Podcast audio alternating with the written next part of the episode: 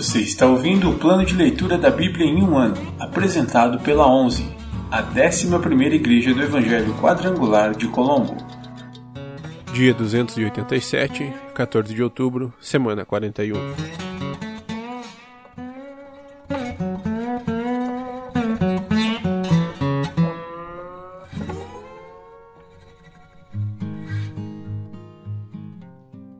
Apocalipse, capítulo 14 O Cordeiro e os 144 mil Então viu o Cordeiro em pé no monte Sião, e com ele estavam os 144 mil que tinham o nome dele e o nome de seu pai escritos na testa.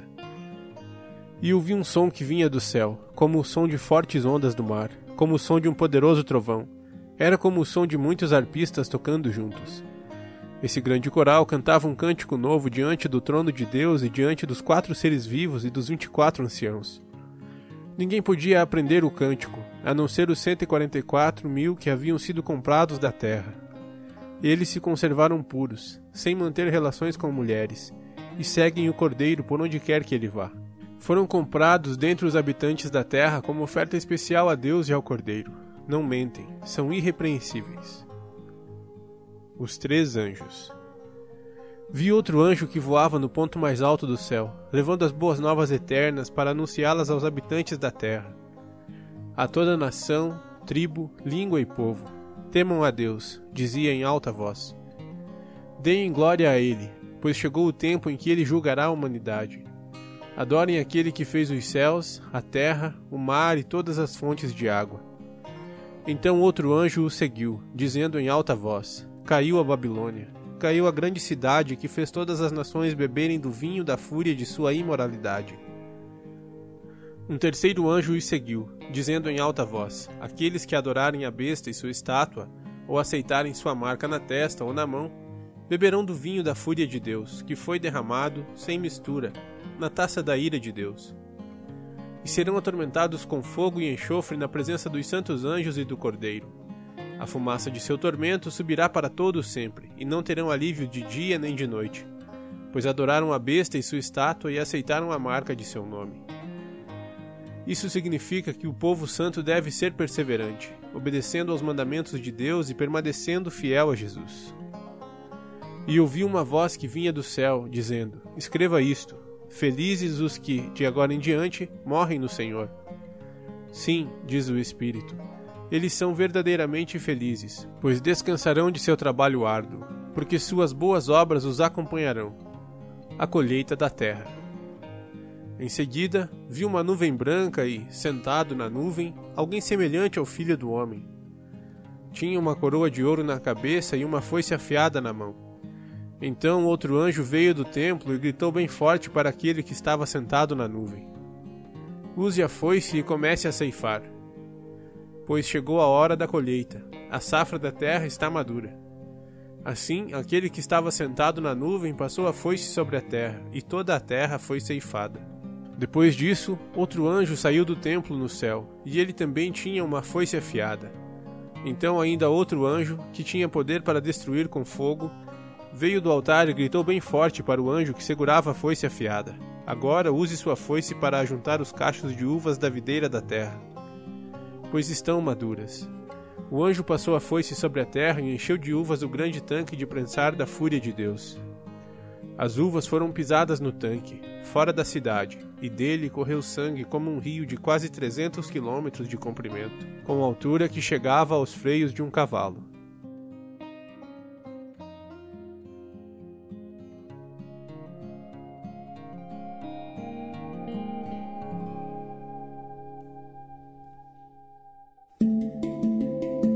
Antigo Testamento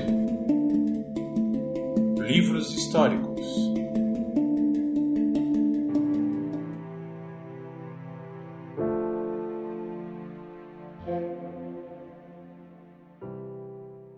Livro de Esther, capítulo 5 O pedido de Esther ao rei. No terceiro dia do jejum, Esther vestiu seus trajes reais e entrou no pátio interno do palácio, em frente do salão do rei. O rei estava sentado no trono, voltado para a entrada. Quando viu a rainha Esther ali no pátio interno, ele a recebeu de bom grado e lhe estendeu o cetro de ouro. Esther se aproximou e tocou a ponta do cetro. O que você deseja, rainha Esther? perguntou o rei. Qual é seu pedido? Eu atenderei, mesmo que peça metade do reino. Esther respondeu: Se lhe parecer bem, venha hoje com Ramã a um banquete que prepararei para o rei. O rei se voltou para seus servos e disse: Digam a Ramã que venha depressa para um banquete, como Esther pediu. Então o rei e Ramã foram ao banquete que Esther havia preparado. Enquanto bebiam vinho, o rei disse a Esther: Agora diga-me o que você deseja. Qual é seu pedido?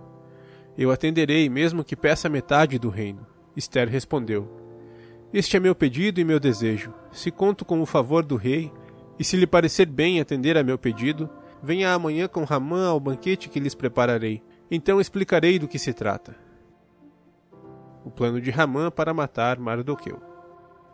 Ramã saiu do banquete muito feliz e animado. Contudo, ficou furioso quando viu que Mardoqueu, sentado à porta do palácio, não se levantou nem demonstrou nervosismo em sua presença. Ramã, porém, se conteve e foi para casa. Então reuniu seus amigos e sua esposa Zeres, e gabou-se de sua grande riqueza e de seus muitos filhos. Vangloriou-se das honras que o rei lhe havia concedido e de como havia sido promovido acima de todos os outros nobres e oficiais. Disse também: Se isso não bastasse, a rainha Esther convidou somente o rei e a mim para um banquete que ela preparou. E ainda me convidou para outro banquete com ela e com o rei amanhã. Depois acrescentou: Nada disso, porém, me satisfará enquanto eu vir o judeu Mardoqueu sentado à porta do palácio. Então Zeres, esposa de Ramã, e todos os amigos dele sugeriram: mande fazer uma forca de mais de vinte metros e, pela manhã, peça ao rei que Mardoqueu seja enforcado nela. Depois disso, você poderá ir alegremente ao banquete com o rei. A sugestão agradou Ramã e ele mandou fazer a forca. Livro de Esther, capítulo 6, versículos do 1 ao 13. O rei honra Mardoqueu. Naquela noite, o rei não conseguia dormir. Então mandou que trouxessem o livro da história de seu reinado e o lessem para ele. Nesses registros, ele descobriu que Mardoqueu havia denunciado Bigtana e Teres, os dois eunucos que guardavam a porta dos aposentos reais e que haviam conspirado para matar o rei Xerxes. Que recompensa ou reconhecimento Mardoqueu recebeu por isso? quis saber o rei. Seus servos responderam: Não se fez nada por ele. Quem está no pátio? perguntou o rei. Ramã tinha acabado de entrar no pátio externo do palácio para pedir ao rei que Mardoqueu fosse executado na forca que ele havia preparado. Os servos responderam: É Ramã que está no pátio. Digam a ele que entre, ordenou o rei. Ramã entrou, e o rei lhe perguntou: O que devo fazer para honrar um homem que muito me agrada? Ramã pensou: A quem o rei desejaria honrar senão a mim? Por isso, respondeu: se o rei deseja honrar alguém, mande trazer um dos mantos que o rei costuma usar, e um cavalo no qual o rei costuma montar, e que tenha um emblema real na cabeça. Ordene que o manto e o cavalo sejam entregues a um dos mais nobres oficiais do rei, que ele ponha o manto sobre o homem que o rei deseja honrar e o conduza pela praça da cidade sobre o cavalo do rei. Mande que o oficial proclame em alta voz: Assim o rei faz a quem ele deseja honrar. Excelente, disse o rei a Ramã. Vá depressa pegar meu manto e meu cavalo e faça ao judeu Mardoqueu, que está sentado à porta do palácio, exatamente o que você sugeriu. Não se esqueça de nenhum detalhe. Então Ramã pegou o manto e o cavalo do rei, vestiu Mardoqueu com o manto e o conduziu sobre o cavalo pela praça da cidade, proclamando em alta voz: Assim o rei faz a quem ele deseja honrar.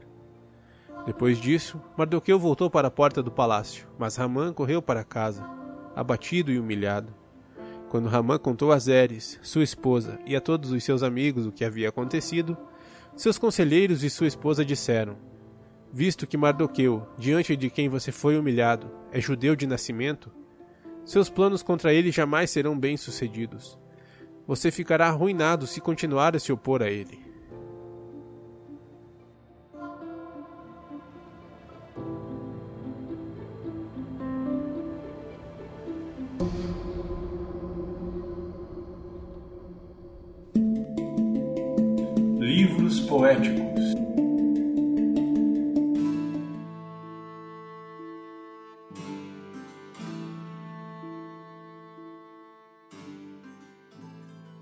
De Salmos, capítulo 106, versículos do 24 ao 48.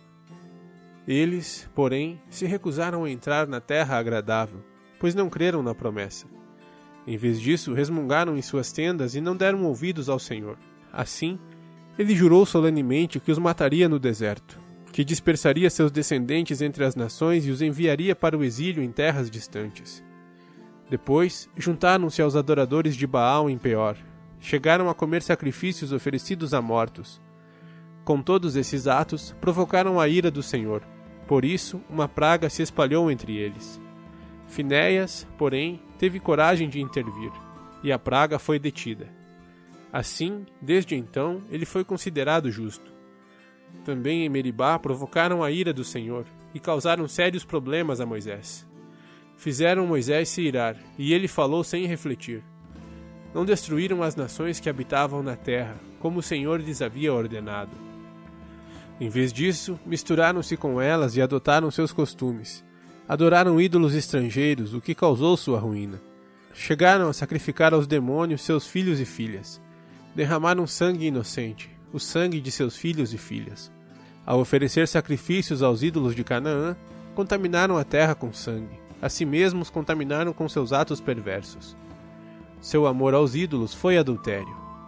Por isso, a ira do Senhor se acendeu, e ele sentiu aversão por seu povo, sua propriedade. Entregou-os às nações, e foram dominados por aqueles que os odiavam. Seus inimigos os oprimiram e os sujeitaram ao seu poder cruel. Muitas vezes os livrou, mas escolheram se rebelar contra ele. Por fim, seu pecado os destruiu. Ainda assim, ele viu a aflição do povo e ouviu seus clamores. Lembrou-se de sua aliança com eles e teve compaixão por causa do seu grande amor. Fez que seus captores os tratassem com misericórdia. Salva-nos, Senhor, nosso Deus. Reúne-nos dentre as nações, para darmos graças ao teu santo nome, para nos alegrarmos no teu louvor. Louvem o Senhor, o Deus de Israel, que vive de eternidade a eternidade. Todos digam Amém. Louvado seja o Senhor.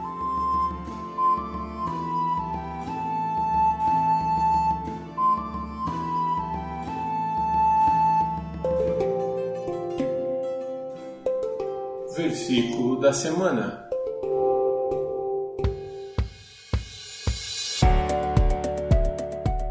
Aqui está a paciência dos santos. Aqui estão os que guardam os mandamentos de Deus e a fé em Jesus. Apocalipse 14, 12. Aqui está a paciência dos santos. Aqui estão os que guardam os mandamentos de Deus e a fé em Jesus. Apocalipse 14, 12. Aqui está a paciência dos santos. Aqui estão os que guardam os mandamentos de Deus e a fé em Jesus. Apocalipse 14, 12.